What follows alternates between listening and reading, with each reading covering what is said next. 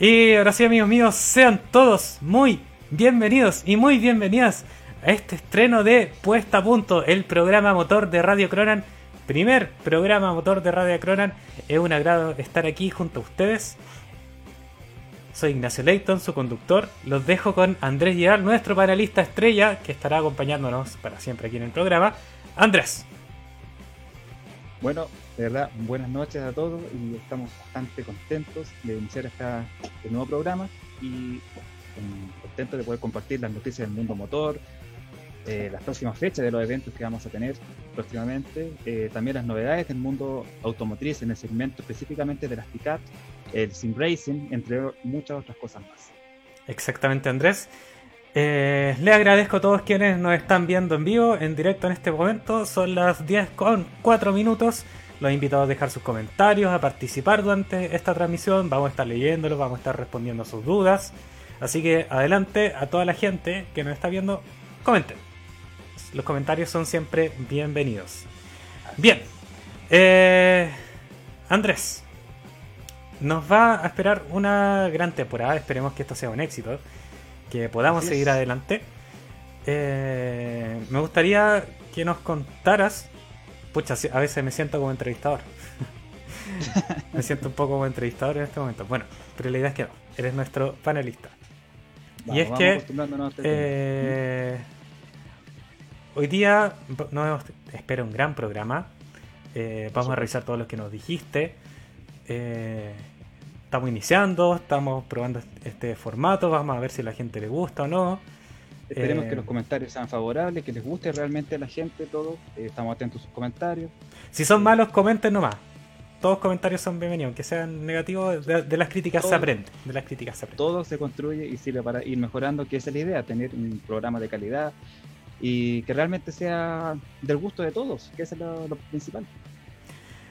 Mm, eh, este programa vamos a empezar a contar un poco el formato que va a tener, por el momento. Vamos a dividirlo en dos partes, ¿cierto Andrés? Así es.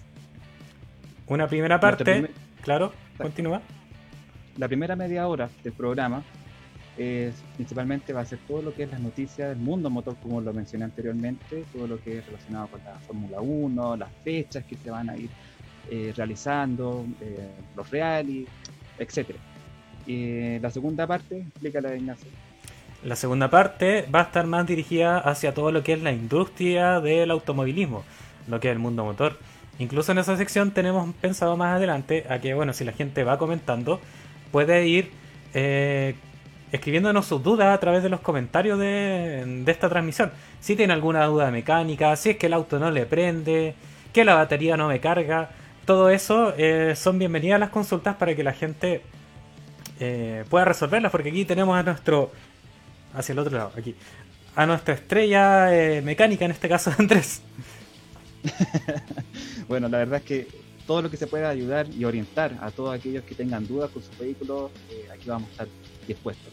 Cabe señalar igual que todo es como una manera orientativa para que ustedes hagan una idea de qué es lo que podría estar ocasionando ciertas fallas. Porque siempre es recomendable al final que lo deriven a su mecánico de confianza y obviamente pero ya van con la idea clara de qué es lo que podría hacer. Y obviamente se pueden dar tips y soluciones realmente básicas para que todo el mundo lo entienda. También vamos a dar consejos para que tengan cuidados con los compadres que le dicen, oye jefecito, no, está todo en barra el sistema, no vamos a hacer nada. hay, que tener, hay que tener ojo con esos mecánicos. Oh, sobre, sí, sobre todo los que empiezan a inventar panas, empiezan a buscarle el rodamiento al tubo escape, por ejemplo. Exactamente. Eh, lamentablemente el mundo de la mecánica eh, está muy eh, tiene mala fama. Tiene mala fama porque hay muchos mecánicos que se aprovechan. Lo vimos cuántas veces en su propia trampa. ¿Cuántos mecánicos vimos destapados por el tío Emilio? De todas maneras. ¿no? Y sobre todo cuando inventaban la pana, por ejemplo, algo tan sencillo como sacar un fusible y inventaban que supuestamente había fallado la eco, que, que un sensor, que de todo le echaban la culpa que el vehículo poco menos era pérdida total y simplemente era un simple fusible que lo que, que tenía la pana. Pero los mecánicos a veces, algunos, no todos, empiezan a buscar la excusa para sacar más plata. Seamos realistas. Exactamente. Bueno, vamos leyendo los comentarios, los primeros comentarios del programa. Daniela Ponce, Daniela. grande, nos dice saludos chiquillos. Javier Ponce, oh, parece que tienen una relación ellos dos. Nos dice saludos, se ven tan lindos. Grande Andrés nos dice Javier. Me, me, parece que los conozco a los dos. Al Kike, saludos. a la Dani, obviamente. Grande cuñado, gracias, gracias. No, no es para ti, Andrés, no es para ti. Ya. Eh, vamos derechamente a lo que es el mundo motor y quería empezar. Así es. Con esta maravilla que la tengo acá en video, que la vamos a ver más adelante. Eh, bueno, vamos a ahondar un poco más adelante en esto, pero eh, hoy día tuvimos NASCAR Cup Series. Esa competencia de Estados Unidos que se corre prácticamente en solo óvalo, uno que otro circuito. El famoso óvalo. Exactamente. más o menos sencillo. NASCAR, a diferencia de otras categorías, eh, se suspende por lluvia. Como en la Fórmula 1 corren con lluvia igual, a menos que sea un, un aguacero pero torrencial. Esa, esa es la diferencia de NASCAR. Claro, cuando empieza a llover un poco tiene que pasar un camión limpiando y secando la pista. Esta carrera se iba a correr el día de ayer, no se pudo por lluvia, se suspendió, se corrió para el día de hoy, lunes. A mitad de carrera se vuelve a suspender y se retoma. ¿Qué es lo que destacamos? ¡Qué tremendo final tuvimos!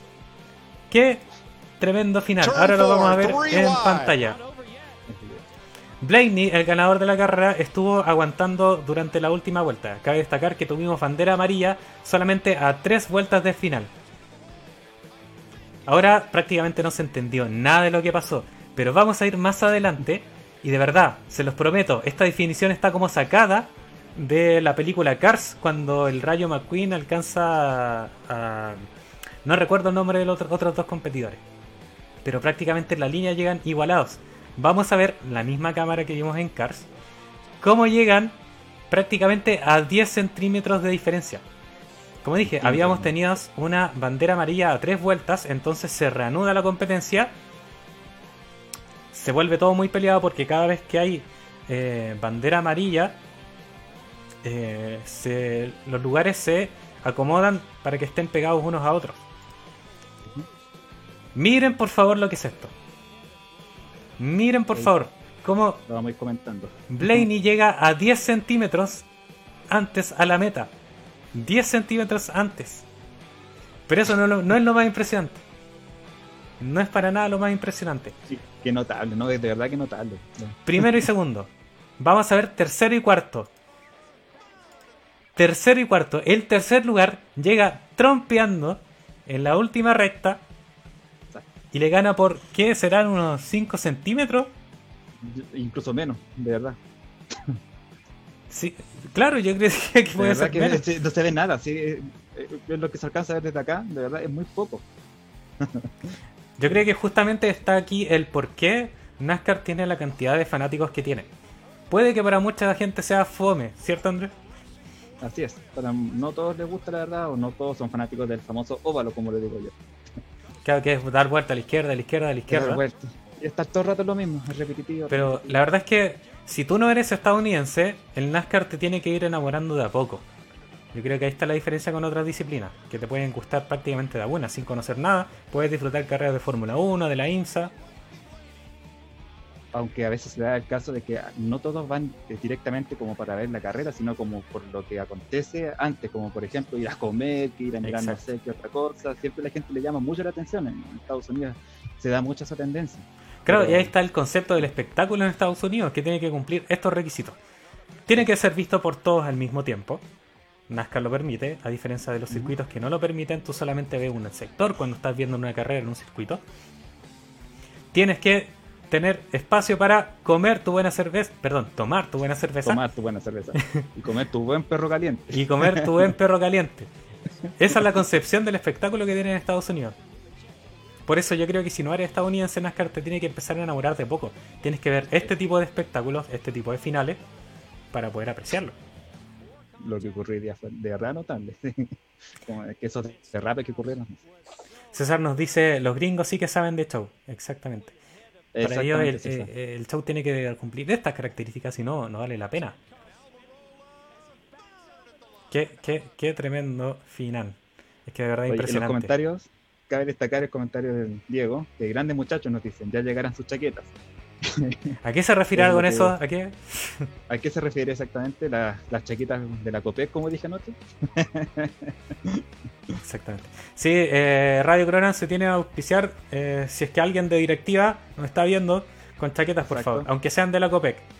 Aunque sean de la COPE, de la CHE, de lo que Y venga. el gorrito, el gorrito algo. es muy importante, así nos identificamos todos. Así, justamente. Vamos a tener un uniforme para esta sección. Que no estaría mal, la verdad. Le da como un toque, algo diferente. Bien. Bueno, vamos a la sección de noticias, de, lleno a lo que son las noticias, porque eh, empezamos con estas declaraciones del piloto de Fórmula 1 de Alfa Romeo, Antonio Giovinazzi, el cual se le consulta de, eh, de sus sensaciones por no haber pasado a Ferrari. Por si que alguien no lo sepa, Alfa Romeo y Ferrari son equipos hermanos prácticamente. Ferrari obviamente el hermano mayor y Alfa Romeo el hermano chico de Ferrari. Pasa también con otros equipos como puede ser con Red Bull y Toro Rosso, que los pilotos se van intercambiando entre ellos. Es habitual que partan en el equipo chico y si les va bien asciendan automáticamente. ¿Qué pasó con Ferrari?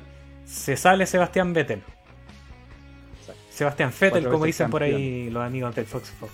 Exactamente. Cuatro veces campeón. Cuatro veces campeón, pero que lamentablemente no tuvo buenos resultados con Ferrari. No sabemos bajo qué condiciones salió de Ferrari. Si bajo buenos términos o malos términos, pero era notable y esperable que se saliera por los buenos resultados de Charles Leclerc, su compañero de equipo, el joven piloto eh, monegasco, que ahora tiene solamente 22 años.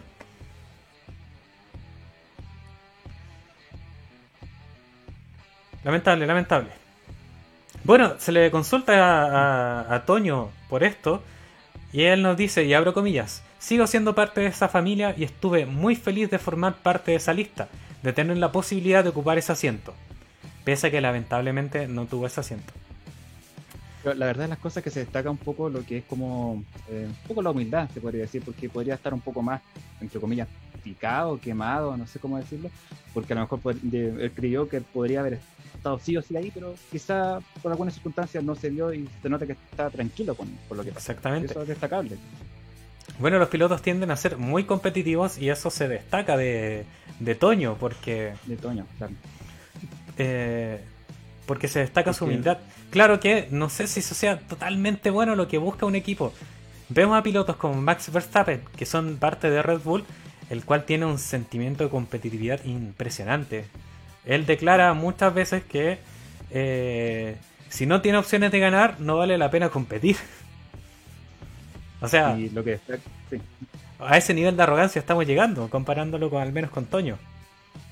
Y lo que destaca el Toño, igual de todas maneras, que dice que todavía está muy joven, entonces siente como que todavía puede seguir continuando y luchando por el trabajo que, que está realizando. Entonces, de alguna manera se siente tranquilo porque tiene esa como ventaja, por decirlo Claro. de alguna manera. Claro. Pero igual es, es un poco. eh, como te decía, lamentable esta mentalidad que tiene Toño porque. Eh, él es un piloto que es de mitad de parrilla. Siempre termina la mitad sin hacer grandes actuaciones. Entonces, era poco esperable. Si bien era esperable porque es parte de Alfa Romeo que pase Ferrari, pero era poco esperable que pasara por su bajo rendimiento. Y hace que finalmente Ferrari vaya a otra escudería como es McLaren y busque a Carlos Sainz, el español. Exactamente. Cambiando de tema, nos vamos. Eh, bueno, va- seguimos en la Fórmula 1, pero esta vez nos vamos al equipo Haas. Aquel equipo Haas. que eh, competía en la NASCAR y que hace pocos años, esta ya es la cuarta temporada de Haas, compite en, en Fórmula 1. Haas era un equipo que prometía bastante. Prometía bastante porque en sus primeras dos temporadas había tenido buenos resultados. Es, es un equipo al que personalmente le tengo mucho cariño pero que lamentablemente siento que han escogido de forma horrible a sus pilotos. Increíble, sí, verdad. Horrible a sus pilotos. Tenemos a Kevin Magnussen, eh, el rey del anti-fair play, y tenemos a Román Gro- Grosjean, el nuevo pastor Maldonado. Con la serie de choques de Pastor Maldonado, me acordé de eso. Bueno, Bueno, bueno, la noticia de Haas es que eh, habíamos tenido la pretemporada para volver a correr en dos semanas más en Silverstone, en Inglaterra, o el Reino Unido. Todos los equipos participaron, pero Haas no alcanza a llegar, tristemente. Entonces, las declaraciones de Gunther Steiner, quien es su director, eh, nos dice que no probar antes de Austria, que el siguiente gran premio es una gran desventaja. ¿Qué opinas, Andrés? Eh, la verdad las cosas que siento que igual tienen un poco exceso de confianza quizás. Y se entiende igual un poco el tema de la pandemia y todo lo que está ocurriendo, porque igual ellos siguen practicando en su garage, por decirlo de alguna manera, están preparando el vehículo y todo lo demás. Pero si estaba la posibilidad en algún momento de haber hecho alguna práctica, un test antes de iniciar la temporada, yo creo que es totalmente necesario. Mm. Porque eh, exceso de confianza, a mi parecer, a mi punto de vista. Y eso, y eso que Haas es un equipo que constantemente se está quejando de la diferencia de presupuesto con los equipos grandes. Constantemente están diciendo, nosotros solamente tenemos 30 trabajadores cuando Mercedes tiene 200 trabajadores. Entonces, me parece un poco raro que se hayan destinado solamente a trabajar en su eh, garage y no ir a las pruebas eh, como corresponde en Silverstone. Exacto, mire, aquí quiero destacar que dice, los pilotos están listos para salir. No creo que necesiten mucho entrenamiento. Está bien hacerlo, pero para nosotros en este momento no es prioridad. Entonces, la verdad, eh, vuelvo a repetir, yo creo que es con un exceso de confianza en eso. Gracias. Nos vamos directamente eh, a cambiar de categoría y ahora estamos con buenas noticias respecto a la Fórmula E. Y es que Chile se confirma que va a abrir la séptima temporada, el año 2021, de la categoría eléctrica. Así lo confirmó eh, Eliseo Salazar, nuestro gran representante, en verdad nuestro único representante que ha corrido en Fórmula 1 y además de indicar. Eh, no informa que algo que estaba en la palestra, que no sabíamos si iba a pasar finalmente o no. El contrato que habían firmado para participar y ser sede Santiago de la Fórmula E era por tres, perdón, tres años ya se cumplieron estos tres años. Lo tuvimos primero en ese buen circuito que se formó eh, en el centro de Santiago. La verdad yo debo decir que me encantó, tenía lugares muy estrechos, lugares anchos para que pudieran favorecer los adelantamientos y era difícil para los pilotos. ¿no? Y también para el público podía ver de mejor manera, porque lo que se hizo en el Parque O'Higgins hace poco, la verdad que no estaba muy conforme con la vista que nosotros podíamos tener. Exactamente. Para el público era muy difícil verlo porque solamente tenías una gradería, que era la recta principal, y dejo de contar, el resto del circuito estaba cerrado por lo que no podía ser visto por más personas. Exactamente, entonces a veces convenía más seguir viéndolo, en vez de pagar la entrada, siendo realista, era mucho mejor quedarse en la casa y verlo por la tele que haber estado ahí, porque solamente para ver una recta, la verdad es que no era muy atractivo.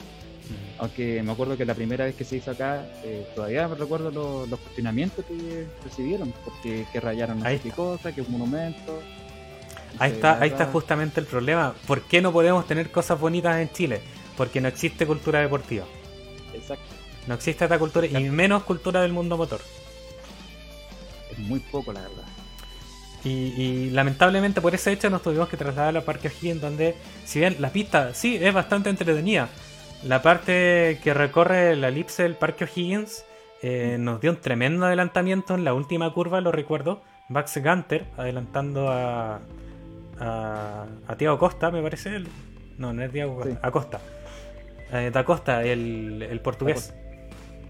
Eh, recuerdo un muy buen adelantamiento, pero no era la mejor para observar, en verdad. Eh, bueno, esto estaba en duda, me había quedado en esto, porque claro, eh, la organización, eh, la, gente reclamaba mucho por un día cerrado y, un amigo me estuvo hablando ayer de que le encantaría tener una fecha doble en, el Santiago Prix como fue en Marruecos el año pasado que se inició con una fecha doble. Y yo le dije, si la gente reclama por una fecha, imagínate por dos.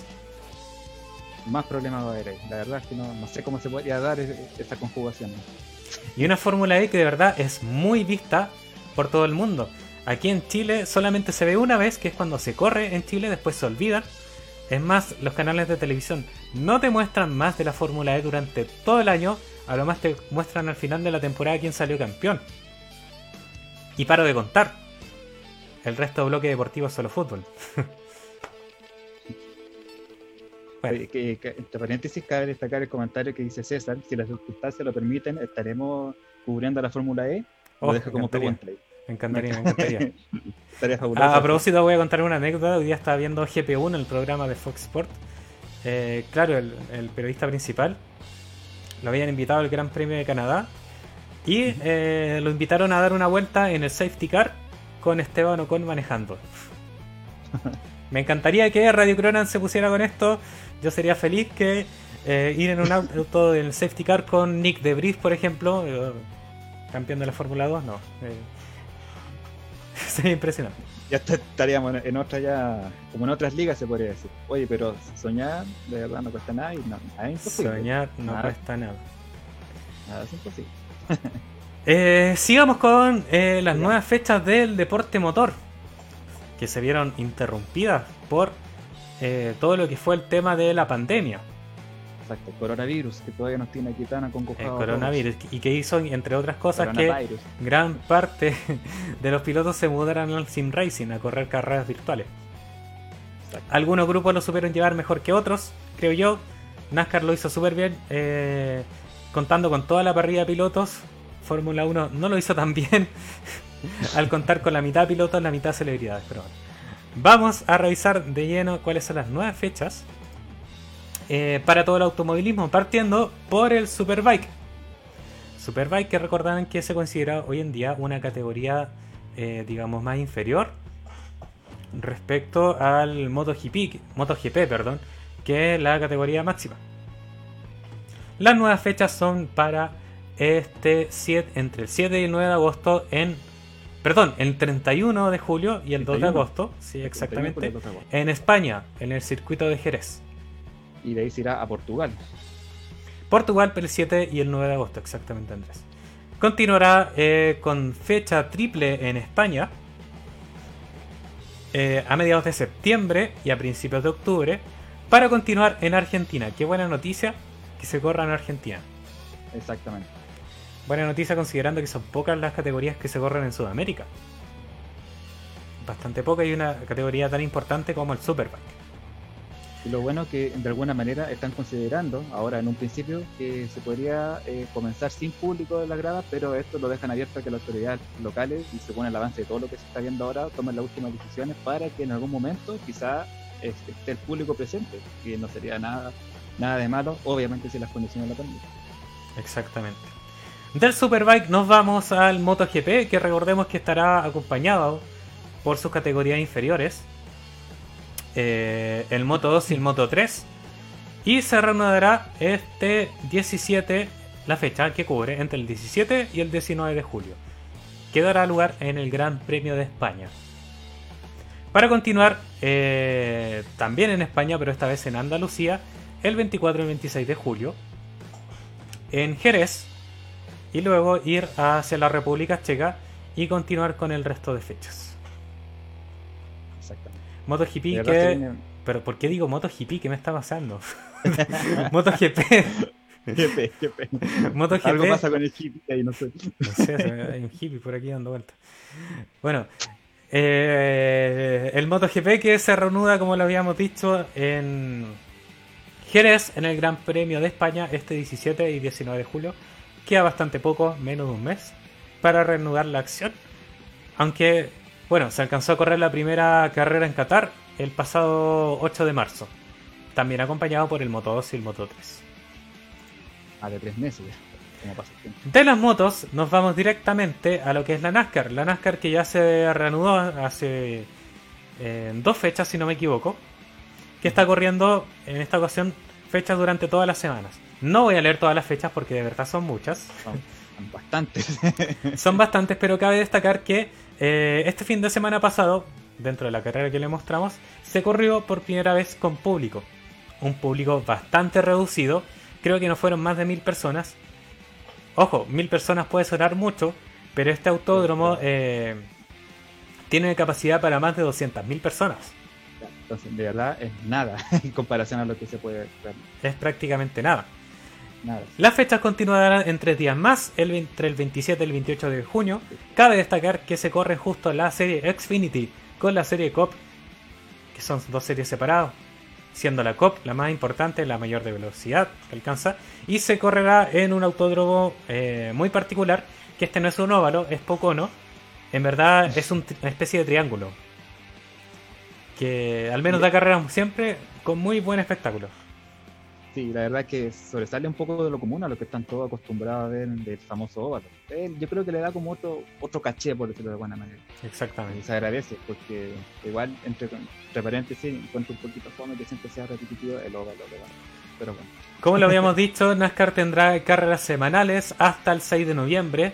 Tendrá una forma muy condensada su calendario. Intentará correr la mayor cantidad de, de eventos posible. En este caso van a ser 17. Eh, 17 eventos los que se correrán. Después de poco no viene Indianapolis, Kentucky, Loudon, Michigan, Watkins Glen. Y así sucesivamente. De verdad, no voy a seguir leyendo porque son muchos. Algo que me gusta de NASCAR es que se corre mucho.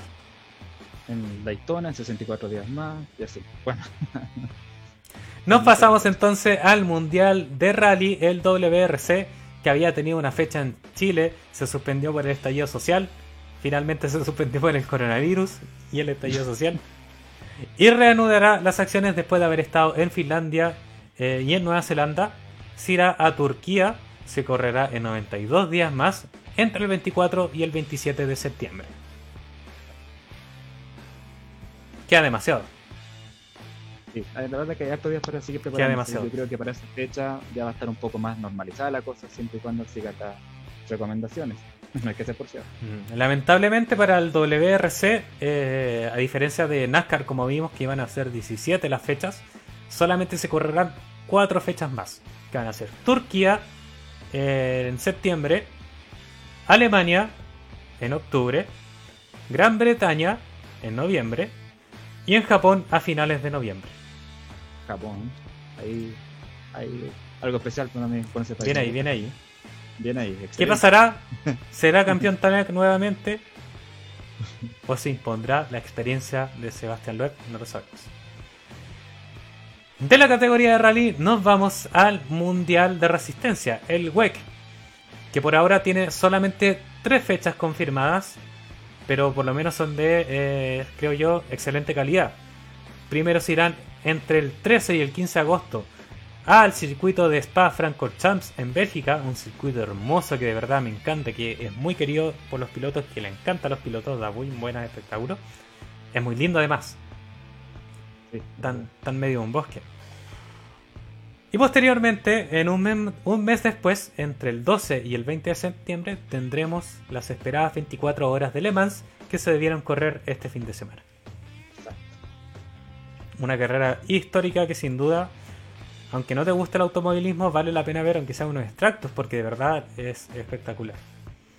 No, e- eso de verdad que marcó una tendencia y sigue marcando de verdad es un deporte muy extremo en el- si no lo pone a ver porque es mucha la resistencia que se, que se coloca en delante. demasiada. Exactamente.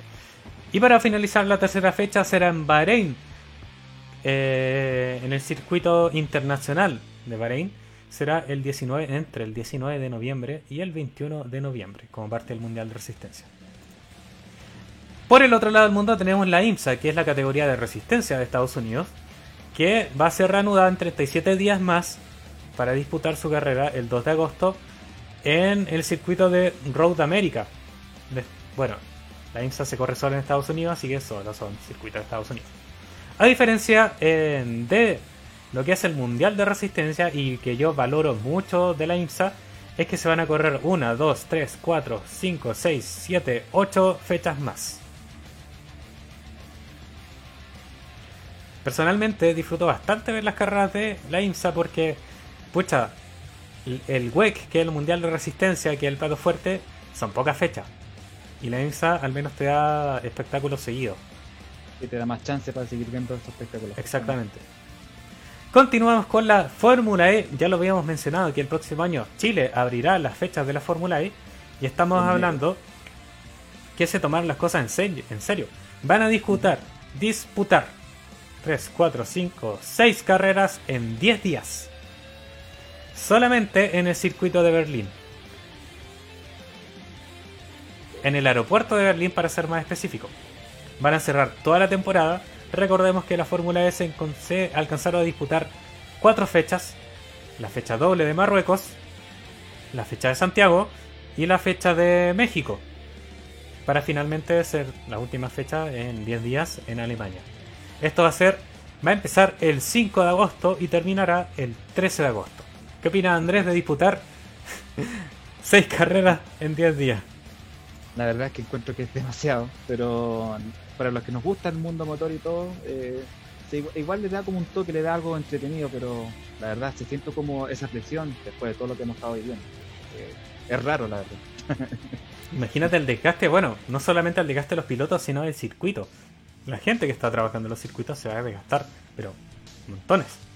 Yo, yo creo que va a surgir mucho estrés y fatiga, incluso hasta de material en los vehículos, porque ya están sometidos a mucha tensión en cuanto a lo que es la carrera y todo. Entonces, la verdad que se, se comprima de alguna manera todo esto en tan poco tiempo, eh, notable. Hay que ver cómo resulta.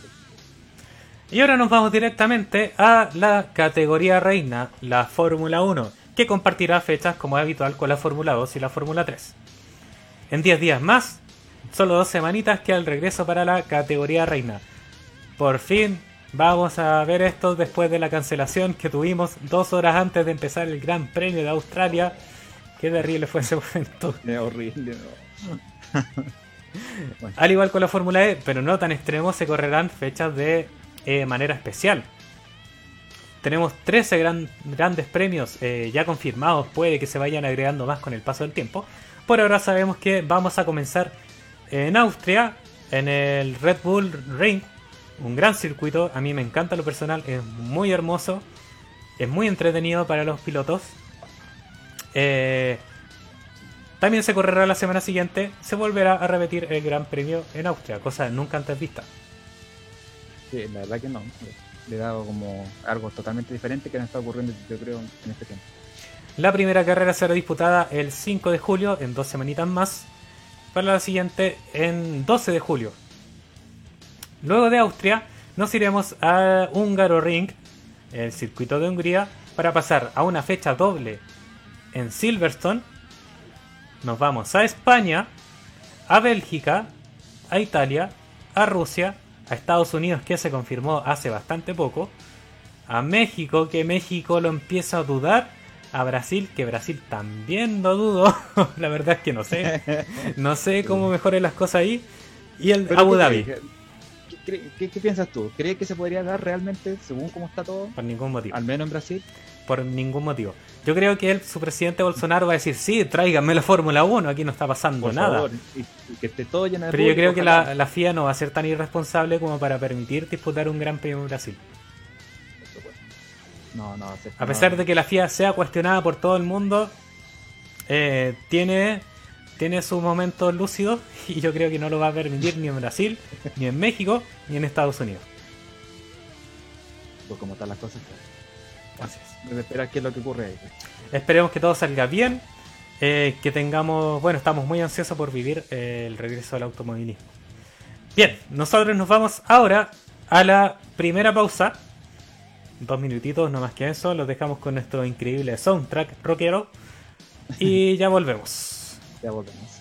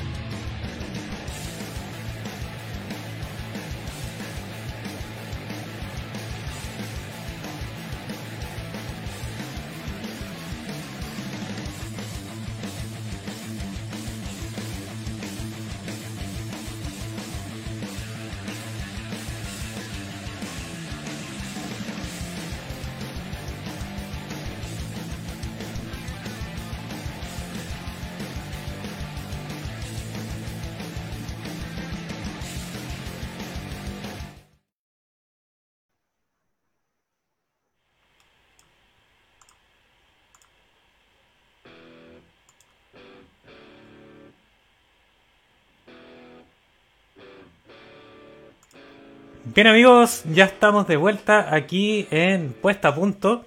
Después de esa brevísima pausa, muchas gracias a todos quienes nos están comentando, a quienes nos están viendo. Muchas gracias chicos. Andrés, ¿qué nos toca hablar ahora?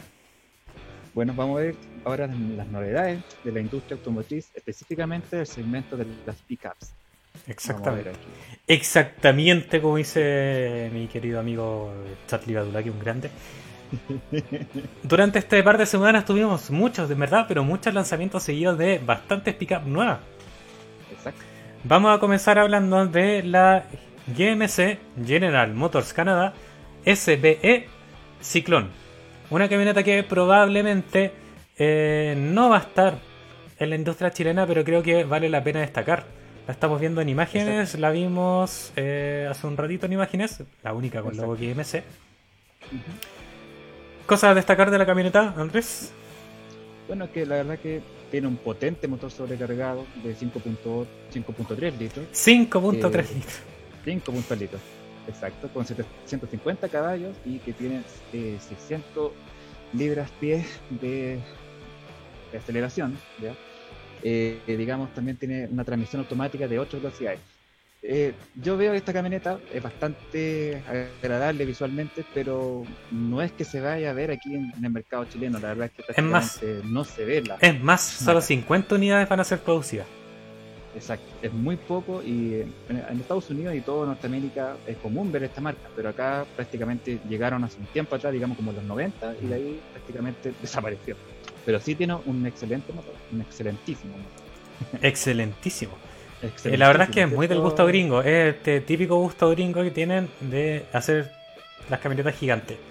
Está hecha para el mercado. En Estados Unidos le encantan las camionetas grandes, le encantan las camionetas y le encantan los vehículos enormes. Aparte que, claro, yo lo puedo entender porque el tipo de carreteras que tiene Estados Unidos está perfecto para vehículos grandes. Son espacios muy grandes, distancias muy largas. Y que es para estos vehículos. Usar en campo, usar en trabajo. lo que sí veo como un detalle, me llamó la atención que el perfil de los neumáticos sea tan bajo. Para una camioneta encuentro mm. yo que si la van a cargar, para lo que realmente debería ser, encuentro que es muy bajo el perfil. Quizás el pavimento se pueda sentir. Sí, un poco sí, no había fijado. Es muy bajo el perfil, porque más que como camioneta en sí, lo estoy viendo más que como, una deportiva. Principalmente porque igual tiene los calipers pintados de un color así como de hecho, de hecho, yo creo que compite con la F-150 mm. Raptor, pero esta es su versión urbana. Más, la veo más para ciudad. Qué cosa que es un poco contradictorio con una pickup. Exacto, porque se supone que tiene que ser para todo tipo de trabajo y faena. Y si nos fijamos también en la grilla, la parte frontal, digamos, la máscara, eh, es bastante cuadrada, que es como la misma tendencia a lo que han hecho la F-150, la misma Raptor, es como que tratan de ser de alguna manera agresiva. Mm. Sí, bueno, últimamente la tendencia de... Bueno, lo vamos a hablar más adelante, pero es pequeño spoiler. la tendencia que yo no entiendo por qué hacer las parrillas cada vez más grandes. Hacer que los vehículos parezcan más vehículos de Monstrópolis, de Monster Inc., que, que la realidad. Si te fijas, todas las fotos que estamos viendo ahora eh, son vehículos con parrilla enorme, pero bueno. Sí, así es el mercado, pues. Continuamos con un eh, pequeño vistazo a lo que es la nueva F-150 2021. Que eh, la pueden ver en imágenes que esa camioneta que sale en negro solamente se alcanzan a divisar eh, claro, las luces diurnas, las LED, y que eso es solamente lo que tenemos hasta ahora. No tenemos ninguna especificación más. Un bonito detalle, la, 9 F-150, que es bien vendida en Chile a pesar de ser tan cara. Sí, lo que, lo que pasa es que la mayoría siempre las compra a través de los bonos y todo lo que le ofrecen ahí en el mercado. Lo que sí, por lo que me doy cuenta, parece que no hay unas grandes modificaciones, porque si eh, en estricto rigor se ve la imagen oscura, pero nos damos cuenta que sigue siendo igual de cuadrada, se ve como el capó similar a la versión anterior, y yo creo que es muy fácil adivinar cómo se va a ver, porque prácticamente la parrilla debe ser la misma y no es mucho lo que podría cambiar eventualmente, porque sigue siendo una picada. Exactamente. De la F-150 nos vamos a una a su hermana de competencia y estamos hablando de la nueva Chevrolet Colorado 2021 que finalmente se muestra, debo decir que esta hermosa, me gusta su diseño, es muy parecido a lo que es la Silverado. Exactamente, la- si nos ponemos a ver en detalle la parte trasera de la camioneta, donde está el portalón o el pickup, eh, es prácticamente lo mismo que la Silverado que conocemos hasta ahora, la que salió hace muy poco, que es bastante, es bastante bonito. A mí en lo personal me gusta. Es bastante bonito, me gusta lo que es el, el pickup de esta camioneta, la prestación que, que tiene, digamos, con lo que es el, el parachoque, con esa pisadera, eh, otorga mayor comodidad para poder subirse el pickup, para poder realizar cargas y todo tipo de maniobras. Y más, y eso se agradece sobre todo cuando uno va, no sé, de viaje, si necesita eh, cargar, no sé, algún material, alguna cosa un poco más pesada, es bastante Mm, cómoda. El frontal, el frontal es bastante también amigable. Eh, sale un poco más de lo común si nos damos cuenta de lo que es cuadrado en sí, porque se ve un poquito más redondeado, le dieron como Mm. cierta aerodinámica un poco más Y de verdad está, está bien. Sí, Me sí, sí. gusta el diseño. Sí. Bueno, y sorpresa fue la que tuvimos a, a Hyundai. Ustedes la pueden ver en las imágenes, las van a identificar al tiro. La primera pickup de Hyundai, la Hyundai La no Santa Cruz. La, la verdad que no estamos acostumbrados a escuchar una pickup de Hyundai. No, nos remontamos en tiempos pasados, no conozco. No, no, nunca, primera- primera una vez. camioneta. Claro, siempre Hyundai se ha especializado en lo que son sedán y las Sub, general. sub últimamente. y, pero nada de, de pickups. Eh, me hubiese gustado ver fotos de la parte trasera de la camioneta nu- nueva. ¿Cómo realmente se ve? Si el portalón es muy pequeño, ¿qué, qué capacidad de carga tendrá? Quizás se sigue viendo como una especie de sub, pero con un agregado de pickup. No la veo tan como camioneta en sí todavía, da esa sensación. Lamentablemente, la imagen que tenemos es una filtración. Entonces, Spoiler. eh, claro, eh, fue un spoiler, no es mucho más lo que podemos saber de esta camioneta. Ahí la estamos viendo en pantalla. Sí, efectivamente, se parece mucho a la Hyundai Santa Fe. Es como si hubiesen tomado la Santa Fe y la hubiesen cortado. Que es algo que-. Que algo que las marcas están haciendo hoy en día. Y fíjate en la parrilla, es prácticamente la tendencia que han llevado muchas marcas. La parte de la parrilla, grande. digamos. Sí, pero debo Exacto. defender a Hyundai aquí, y es que Hyundai lo venía haciendo desde ya hace harto tiempo en las parrillas grandes. Cuando Ahora, cambiaron de diseñador, disculpa que te interrumpa, pero cuando Sí, no, cambiaron sí. de- al diseñador que hacía los vehículos de Audi, empezaron a agrandar las parrillas. Exactamente, comenzaron con esa idea. Y bueno, se está rumoreando, que porque esto todavía no está como 100% confirmado, que podría llevar motores 2.4 y 2.0 litros, turbo cargados, que de verdad, por lo que se ve el tamaño de la camioneta, estaría bastante bien. Yo creo que va, va a dar que hablar. Que un poco la tendencia a los motores 2.4, como que han venido siendo bastante utilizados. Sí, Tanto en su versión diésel como en su versión a gasolina. Exacto. Bien ahí, de verdad. Dan ganas de conocer pronto este modelo y ver qué tal son sus prestaciones. Exactamente. Y aquí llegamos a un modelo en el cual yo me quiero detener un poco. Y es porque siento, no, te lo digo en serio, Bueno, siento que es un producto que promete mucho porque está uniendo lo mejor de los dos mundos.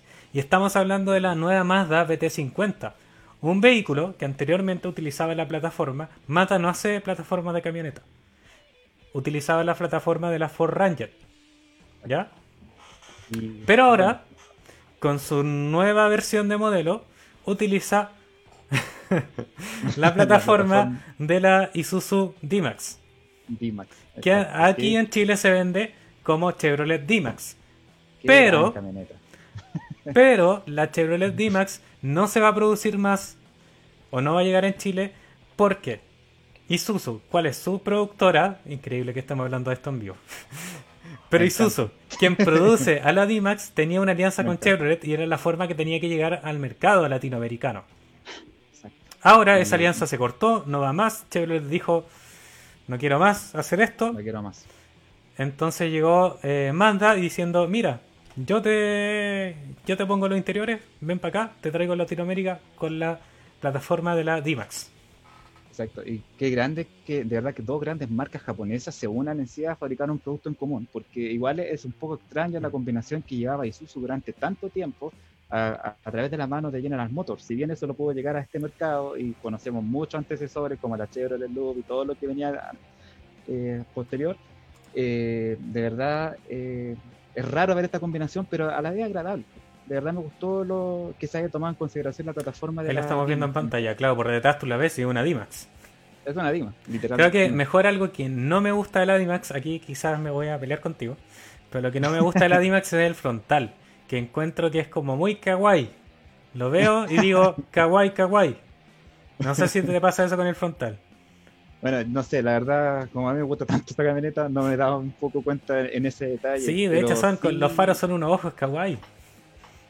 Pero hay una versión un poco más renovada de la que tiraron hace poco, como D-Max en sí, que no se ve tan kawaii. Yo creo que puede ser porque le agregaron ese estilo con luz LED, le da como, como otra imagen, podríamos decir. Eso sí, esta BT50 nueva es eh, lo que me gusta también, que está siguiendo también con el tema de las parrillas anchas, pero también está siguiendo muy este, cerca la línea de la, de la sub de Mazda. Que claro, CX9, CX5. que prácticamente es el mismo diseño de su brilla.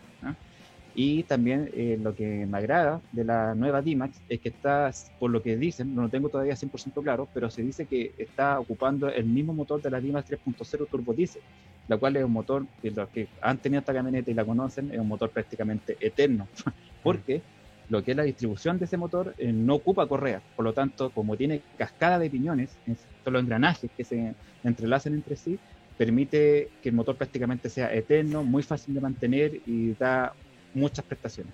Y es un motor también que es muy usado. Se está usando, por ejemplo, por la ZX Terralor, esa camioneta china, que tiene un motor Isuzu.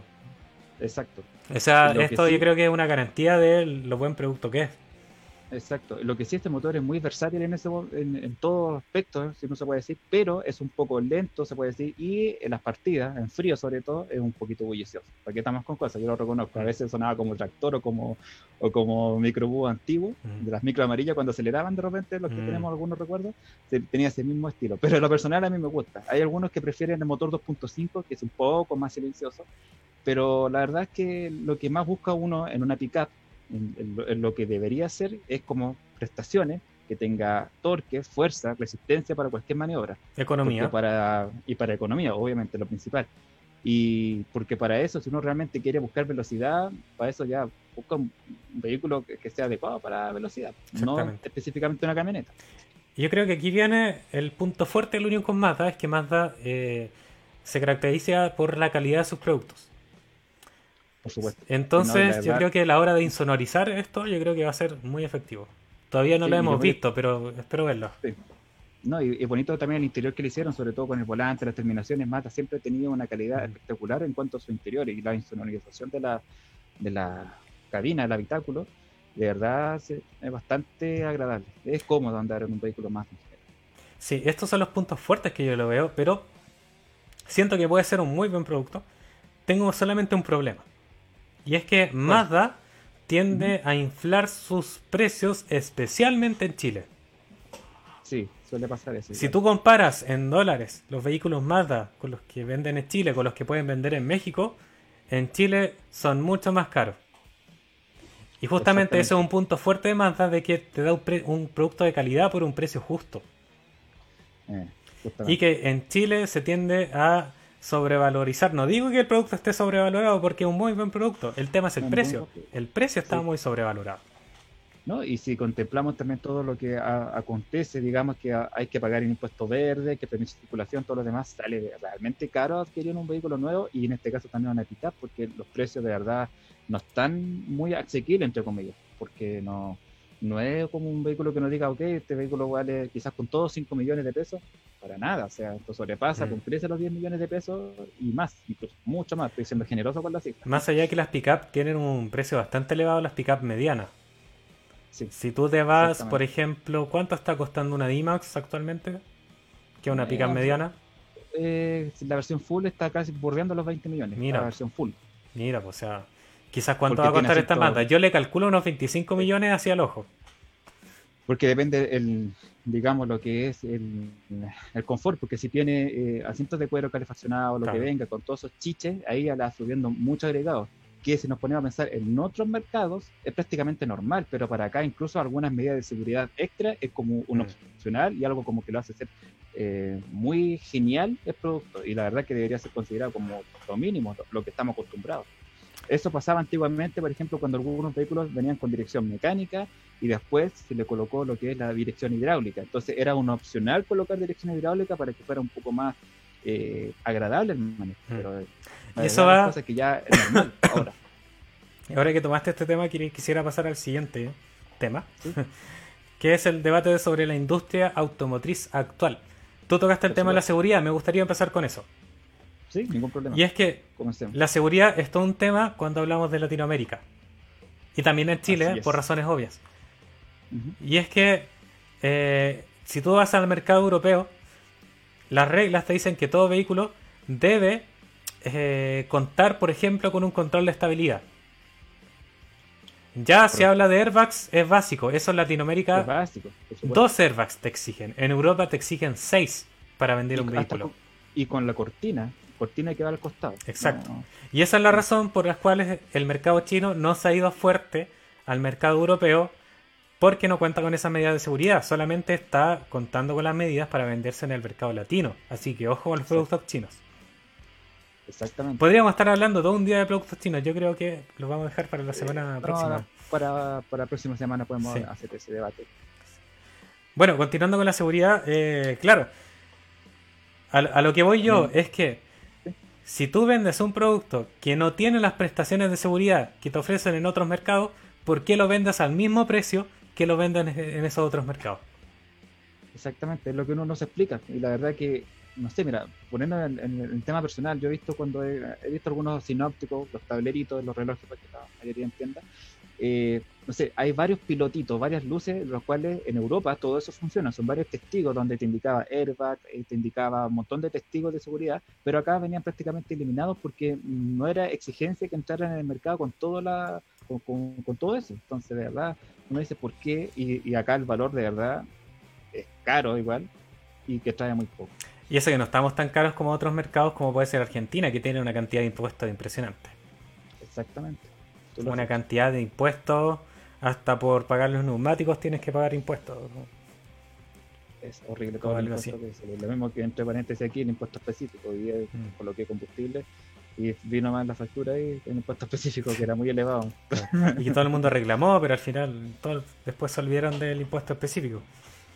Que en verdad igual tenemos que agradecer que en Chile en cuanto a, a medidas de contaminación, medidas verdes, solamente tenemos ese impuesto. Porque si nos Impuesto. vamos a lugares como España, que tú no puedes circular en una determinada zona de la ciudad si es que tu auto, eh, por ejemplo, no es híbrido Mm. o no es eléctrico incluso. Yo- creo que si eso se da aquí sería un debate tremendo porque No, igual imposible, yo creo. Aquí no, no, no están no- las no condiciones, hay como para condiciones. que alguien, imagínate, que, que, que exigiera, no sé, porque cierta parte de Santiago, de ahí, en un sector, todos los vehículos van a ser híbridos o Ujú. todos los vehículos van a ser eléctricos. Y, y de verdad un valor de un vehículo eléctrico o híbrido sobrepasa de verdad, mucho la- las cifras que uno se podría imaginar.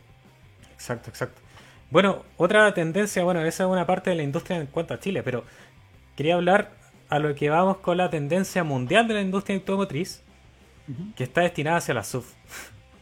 Sí, sí. O sea, tenemos un mercado repleto de SUV, pero repleto de SUV. repleto. O sea, dentro de las mismas marcas se pelean eh, las SUV. O sea, las mismas Sí. marcas empiezan a competir contra sí mismas. En Hyundai, por ejemplo, tenemos la Santa Cruz, la Santa Fe, eh, la Creta. eh, hace poco agregaron un, un modelo que no recuerdo cómo se llamaba. Y ya tienes como tres vehículos peleando en el mismo segmento. Exactamente, y la verdad que no encuentro que las sub eh, den tantas prestaciones, porque se supone que están pensadas para un viaje, más confort y lo demás, pero si lo vemos para el uso diario, no la veo tan práctico. Es el vehículo de moda. Es el vehículo de El moda. vehículo de moda. Sí, y, la- y bueno, la industria produce lo que la gente está pidiendo, la demanda. La oferta se basa en la demanda. Si la gente pide Justamente. les vamos a dar sub. Provocan que marcas que han producido históricos modelos sedanes como Mitsubishi se pongan a hacer SUV por un tema de necesidad. Exacto. Recordemos eh, el caso de Mitsubishi Lancer, un vehículo pero histórico en la marca Mm, Mitsubishi, sí. competía directamente el Lancer Evolution con el Subaru WRC. Eran autos que competían de forma directa. No había nada que se les pareciera en el mercado. Pero lamentablemente Mitsubishi tomó la idea de eh, forzar esto, forzar a crear Mm. solamente SUV. Y incluso llegando a nombrar un vehículo SUV como el Mitsubishi Eclipse S-Cross, ¿lo conoces? Sí, sí. Con un, con un modelo que se utilizaba para un sedán. O sea, qué Ah. estamos hablando? no, esa cuestión de verdad todavía no lo sigo entendiendo. Y la verdad es que yo no entiendo el gusto de la gente por las SUV, porque son vehículos que tienen, mira, no son todoterreno, hay que hacer la distinción entre un todoterreno y una SUV. La mayoría lo confunde. La mayoría piensa a- que las SUV son todoterreno. y que- o, o el hecho de que sea 4x4 ya automáticamente lo denomina como todoterreno, pero no logran tener las mismas prestaciones de un verdadero todoterreno. Aquí lo dejamos en claro y que la gente lo sepa si es que no lo sabe, obviamente.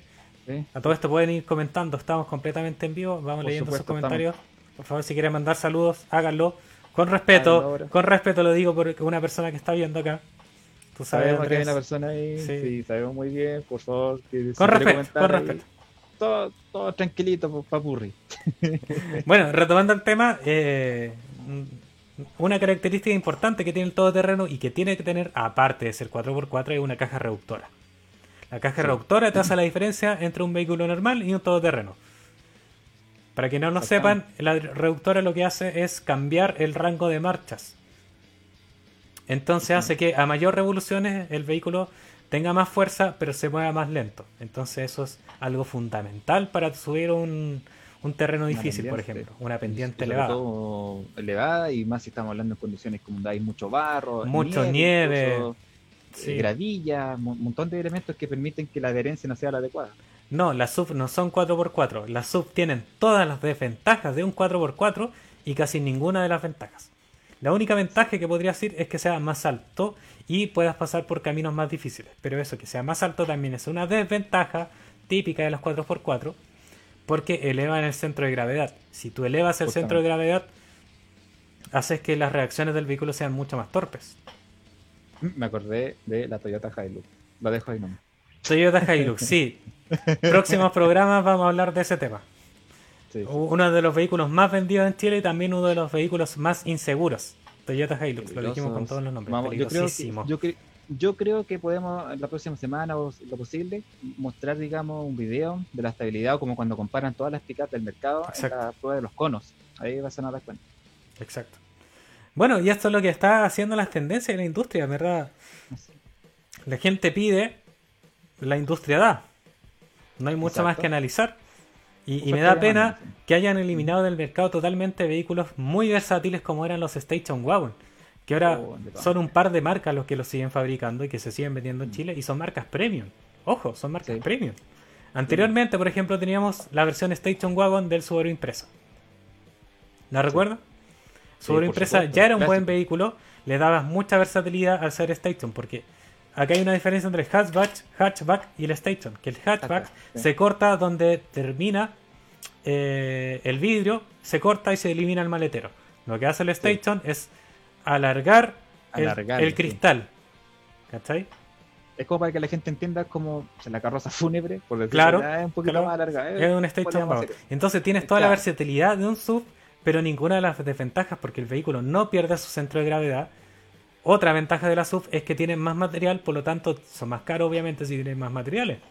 Exacto, por supuesto. De Entonces, todas maneras. sí, Te sale más barato por lógica porque tiene menos material el equipo. Es menos pesado, tiene mejor, frena mucho mejor, es mucho más seguro. mucho mejor, Es más económica. Entonces me da, me da pena que las SUV hayan eliminado este segmento que son los Station. Porque Mm. ahora Mercedes vende uno, Porsche con el Panamera. eh, no recuerdo más. Sinceramente no recuerdo más. Si la Mm. gente se acuerda, lo puede escribir. Por favor, lo podría comentar, sí.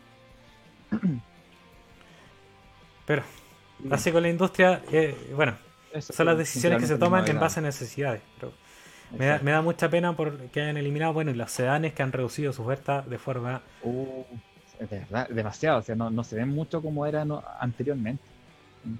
que Antes era solo sedanes y claro, el sedán es un, es un vehículo muy práctico que te las hace todas. Mm. Te las hace todas. Es económico, es más barato que una SUV, tiene mejores respuestas. eh, si tiene una buena altura se puede meter a todo terreno, igual que una SUV. Las SUV no son mucho más altas en altura eh, práctica. No son mucho más altas, tienen un ángulo de ataque y de salida que es prácticamente el mismo de un sedán. Claro. El ángulo de ataque es la parte que va al frente que te hace la diferencia entre que tú puedas tomar una pendiente por la rueda. Por ejemplo, subirte a una cuneta con un ángulo de ataque bajo es muy difícil. Con un buen ángulo de ataque es bueno. Uh, es mucho Claro, y la SUV no tiene mucha diferencia con un sedán, por ejemplo, en ángulos de Mm. ataque y salida. que la, la verdad las cosas que a la gente le gusta la sub por la forma más que por las prestaciones. Siempre van a ver cuál es la más bonita, Mm. que, que tiene más cromadito, que es la que es más grande, Y más que eso, yo creo Eh. que es la sensación de altura que te da una SUV. altura. Ahí está lo- justamente. La gente tiene una falsa, una falsa sensación de seguridad en una SUV. Crees que Mm. por ir más alto ves mejor y vas a estar más seguro, pero es todo lo contrario. Mientras más cerca del piso vas a estar mucho más seguro. Por algo se puede ver, digamos, por qué los autos de la Fórmula 1 Vamos a un Fórmula entienda, 1. van así al piso, están literalmente a un centímetro se podría decir. Por algo es, y la velocidad que toman. Vamos a un Fórmula 1. Mira, voy a ir ahora a la fecha y vamos a ver todos los autos de carrera. ¿Por qué están pegados al piso? Porque es más seguro, porque tienen mejores reacciones. Si tú más, estás más arriba, esquivar un vehículo es mucho más peligroso. Te puedes llegar a volcar si no tienes los elementos de seguridad apropiados. todos los asistentes y también si no tiene la habilidad. Porque no llegar Habilidad a- volante es otra cosa, claro, que, que también es muy importante. Que en una SUV se entorpece aún más. Sí. Se entorpecen todas las reducciones y se destacan más las inexactitudes del conductor. Exacto, y además si nos damos cuenta, no todos también toman el volante como debería ser. Porque Oh, también eso, tiene otra ese otro tema que va a dar mucho Sí. valor.